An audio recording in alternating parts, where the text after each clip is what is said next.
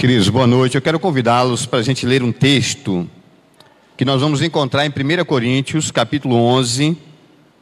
Nós vamos ler do verso 23 até o verso de número 30. 1 Coríntios 11, de 23 a 30.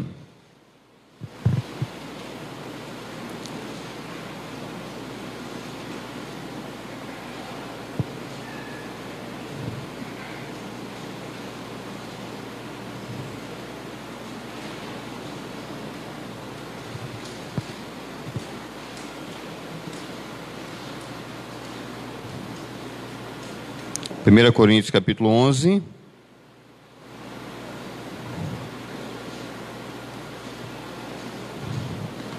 Do verso 23 até o verso de número 30. É um texto relativamente conhecido que nós utilizamos sempre nas noites de Santa Ceia e que nós vamos usá-lo também hoje à noite, já que nós vamos ter uma, a nossa Santa Ceia. 11, 23 diz: Porque eu recebi do Senhor o que também vos entreguei, que o Senhor Jesus, na noite em que foi traído, tomou o pão e, tendo dado graças, o partiu e disse: Isto é meu corpo que é dado por vós Faze isto em memória de mim. Por semelhante modo, depois de haver ceado, tomou também o cálice, dizendo: Este cálice é a nova aliança no meu sangue. Faze isto todas as vezes que o beberdes em memória de mim. Porque todas as vezes que comerdes este pão e beberdes o cálice, anunciais a morte do Senhor até que ele venha. Por isso, Aquele que comeu o pão ou bebeu o cálice do Senhor indignamente, será réu do corpo e do sangue do Senhor. Examine-se, pois, o homem a si mesmo, e assim coma do pão e beba do cálice.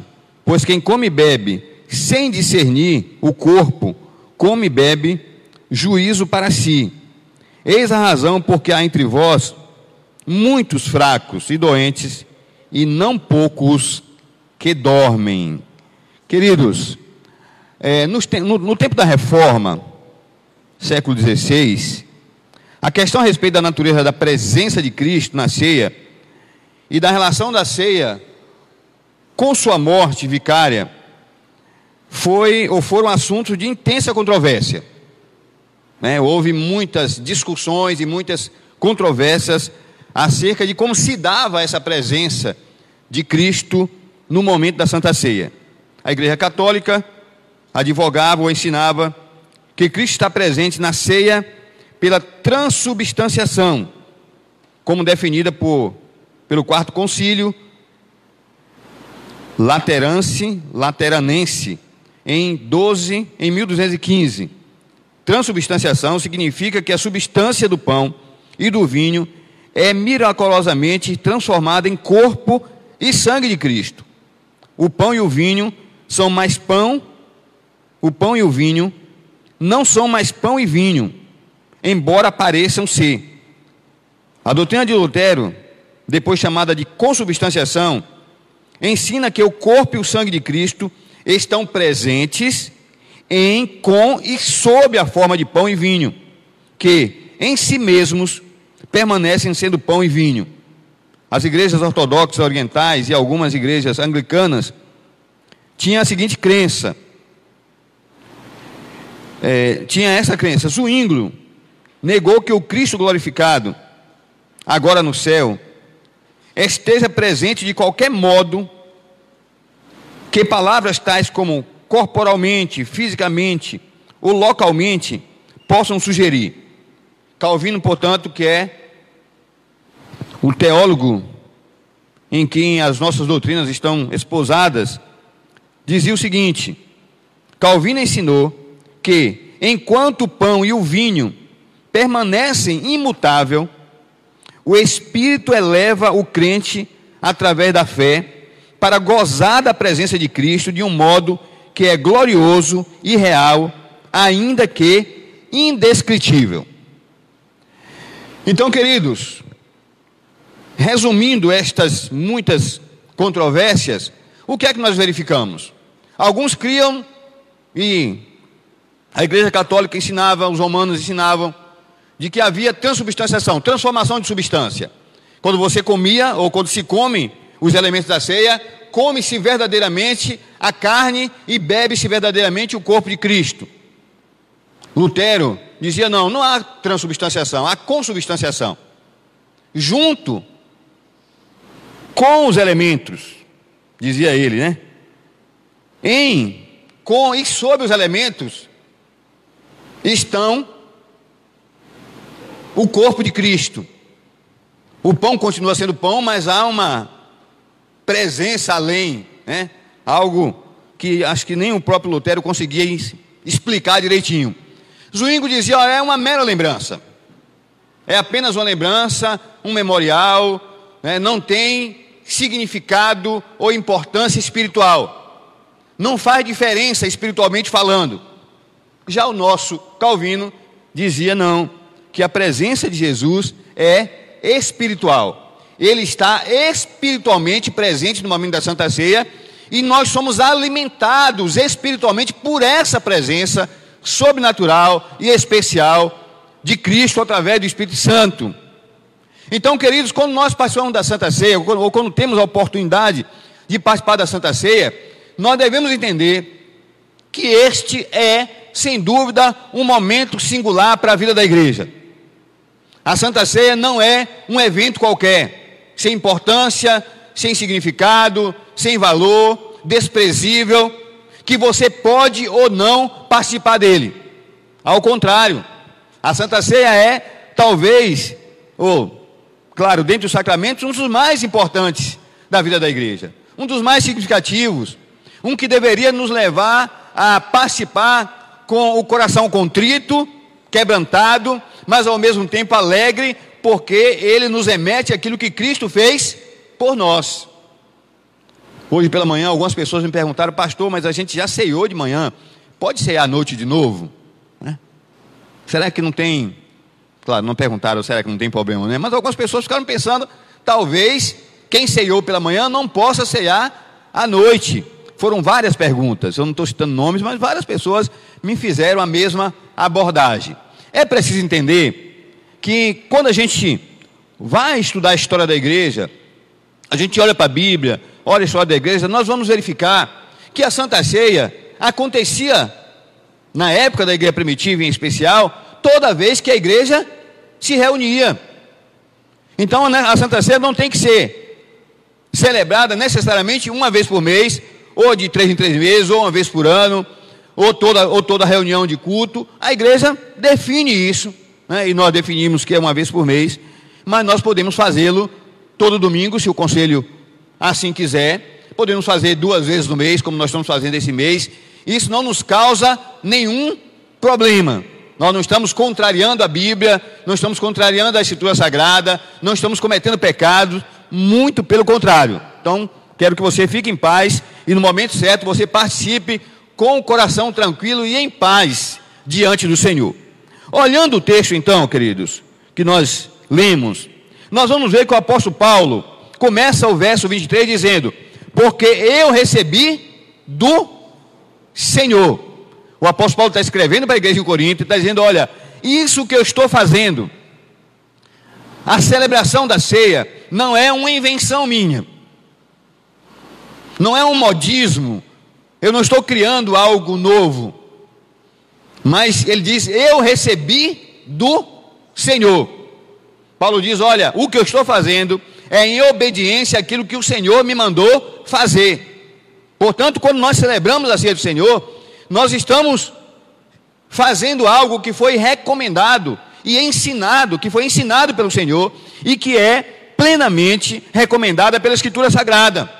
A Santa Ceia, portanto, é parte do nosso culto, faz parte da nossa, é, do nosso, da nossa adoração a Deus e é um momento significativo, importante para a vida da igreja. Um crente jamais deveria deixar de participar da ceia do Senhor.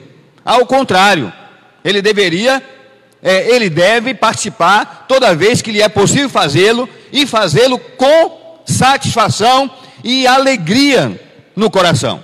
Aí Paulo continuando, ele diz que o Senhor Jesus, na noite que foi traído, tomou pão e, tendo dado graças, o partiu e disse: Isto é meu corpo que é dado por vós, fazer isto em memória de mim. Se você olhar o verso 25, ele diz de novo: Por semelhante modo, depois de haver ceado, tomou também um cálice, dizendo: Este cálice é a nova aliança no meu sangue. Fazer isto todas as vezes que o beberdes em memória de mim. Então a gente já aprende aqui, a partir desse texto, que a Santa Ceia é um, é um momento para gente, para nós nos recordarmos daquilo que Cristo fez por nós. Esse é o momento para trazermos a memória, para trazermos a nossa mente, para lembrarmos é, em, em nossos corações daquilo que foi feito por nós através de Cristo Jesus, do seu sacrifício realizado na cruz do Calvário, da sua morte vicária, da sua morte em nosso favor, da sua entrega, ou da entrega da sua própria vida para a nossa redenção e a nossa salvação. Portanto, a Santa Ceia nos lembra de que Cristo morreu na cruz para nos libertar dos nossos pecados, que Cristo se ofereceu para morrer em meu e em seu lugar. A morte que Cristo sofreu na cruz do Calvário, aquela morte não lhe pertencia, pertencia a mim e a você. Nós é que éramos dignos e deveríamos ser colocados na cruz do Calvário, ou que deveriam ser colocados na cruz, ou que deveriam ser mortos de alguma forma, como consequência do nosso pecado. O castigo do pecado deveria recair sobre mim sobre você. Mas a Bíblia diz que Cristo veio e se ofereceu, viveu entre nós, se ofereceu, tendo se tornado homem, para morrer na cruz em meu e seu lugar. Então, toda vez que eu como do pão e bebo do cálice, eu faço em memória dele. Esse momento é um momento para que deve me levar a lembrar-me de tudo que ele fez por mim. Então, esse é o momento para a gente, no momento que está participando da ceia, comendo do pão, tomando do cálice, nos lembrarmos, nos recordarmos do sacrifício que Cristo fez por nós na cruz do Calvário. Ele diz ainda, verso 26: Porque todas as vezes que comerdes este pão e beberdes o cálice, anunciais a morte do Senhor até que ele venha. Então, se o sacrifício é em memória dele, nos faz e nos obriga a lembrar do que ele fez por nós, ela também se projeta para o futuro, nos fazendo lembrar ou realizando em nós a certeza de que Cristo voltará uma segunda vez, porque ele diz: até que eu, até que ele, até que ele venha. Então a Santa Ceia nos leva para o passado para nos lembrarmos do que Cristo fez por nós, mas também nos aponta ao futuro, para nos lembrar que a nossa esperança, que já se realizou em Cristo Jesus, se concretizará de uma forma cabal quando Ele voltar para nos levar para vivermos eternamente com Ele. É também a Santa Ceia, de alguma forma, de alguma maneira, é uma proclamação da segunda vinda de Cristo. Quando nós participamos da Santa Ceia, nós estamos proclamando, dizendo ao mundo, de que Cristo vai voltar. E aí é preciso dizer que, embora o texto não diga isso de forma muito clara, não, de forma explícita, é preciso dizer que ele não voltará mais como o servo sofredor. Não virá mais como o Cordeiro de Deus não virá mais como homem de dores, não virá mais para ser colocado na cruz, para morrer em meu e em seu lugar, ou para morrer no lugar da humanidade. Ele virá agora como Senhor, e a Bíblia diz que se apresentará diante dele, será convocado para comparecer diante dele todo homem, toda mulher, todo ser humano. E a Bíblia diz que aqueles que o rejeitaram serão julgados por conta do seu pecado, por conta da dureza do seu coração. Mas que nós, eu, você, nós que já reconhecemos a Cristo como Senhor e Salvador das nossas vidas, que o temos como dono da nossa história, como Senhor da nossa vida, como nosso Salvador, nós não seremos julgados, porque Ele já foi julgado por nós e morto na cruz no nosso lugar. Queridos, mas também, olha que coisa interessante. O texto diz: Porque todas as vezes que comerdes este pão e beberdes o cálice, anunciais a morte do Senhor até que ele venha. Por isso, aquele que comeu pão ou bebeu o cálice do Senhor indignamente, será réu do corpo e do sangue do Senhor. Aí ele diz, verso 28, examine-se, pois o homem é si mesmo, e assim como do pão, e beba do cálice. O momento da Santa Ceia também é um momento de confissão de pecados, de acerto espiritual. É um momento de reconhecimento de pecados.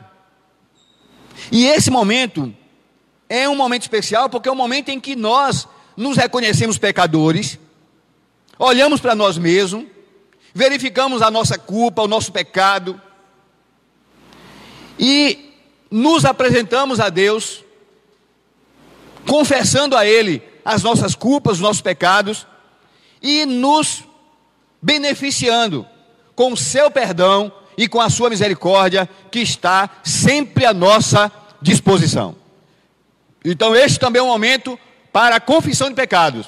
Esse é um momento também de culpa. Esse é um momento de reconhecimento de culpa. Esse é o momento em que eu me examino e me examinando, eu vou chegar à conclusão lógica, simples, objetiva, de que eu sou pecador, indigno da misericórdia e da graça de Deus, indigno de participar desse momento tão sublime, tão especial, mas que a dignidade dele, a dignidade de Cristo, me dar a possibilidade de participar deste momento.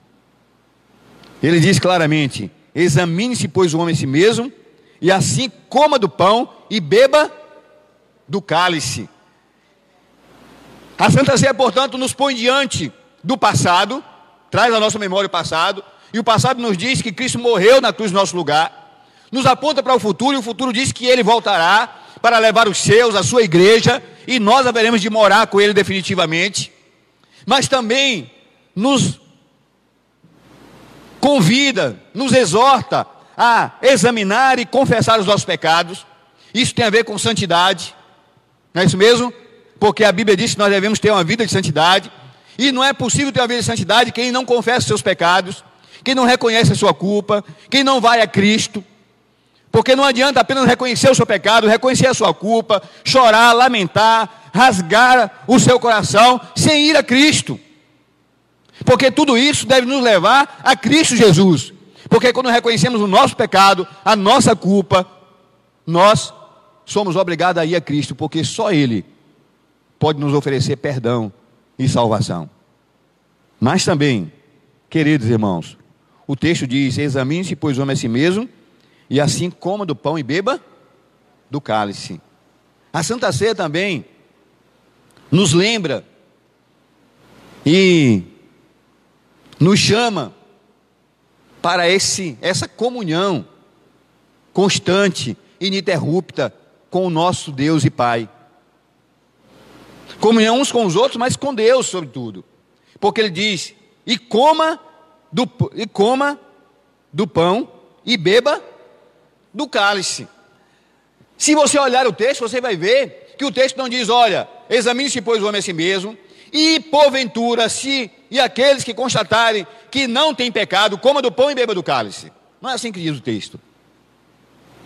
O texto diz que a gente deve examinar e comer do pão e beber do cálice, porque a Santa Ceia nos chama para essa maravilhosa comunhão com o nosso Deus e Pai.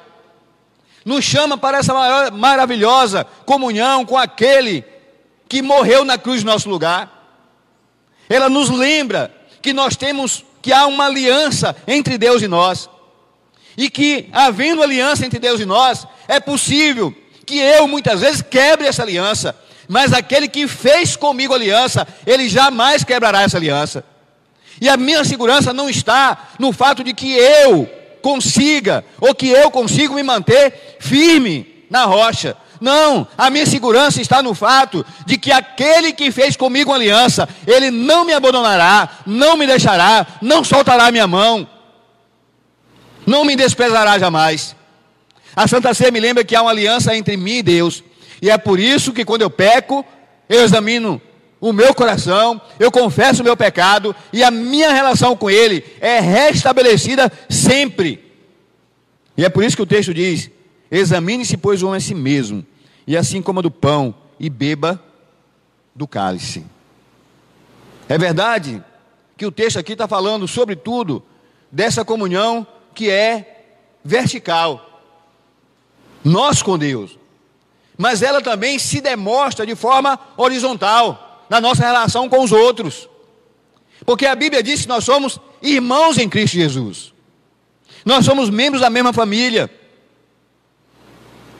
Nós fazemos parte do mesmo corpo. A Bíblia diz que nós somos, que a igreja é o corpo de Cristo, que nós somos membros do corpo de Cristo. Portanto, quando nós olhamos para a Santa Ceia, nós nos lembramos de que nós temos comunhão com o Pai e comunhão uns com os outros. Porque o sangue de Cristo foi derramado na cruz do Calvário para salvar-nos a todos, o que reconhecemos a Jesus como Senhor e Salvador das nossas vidas.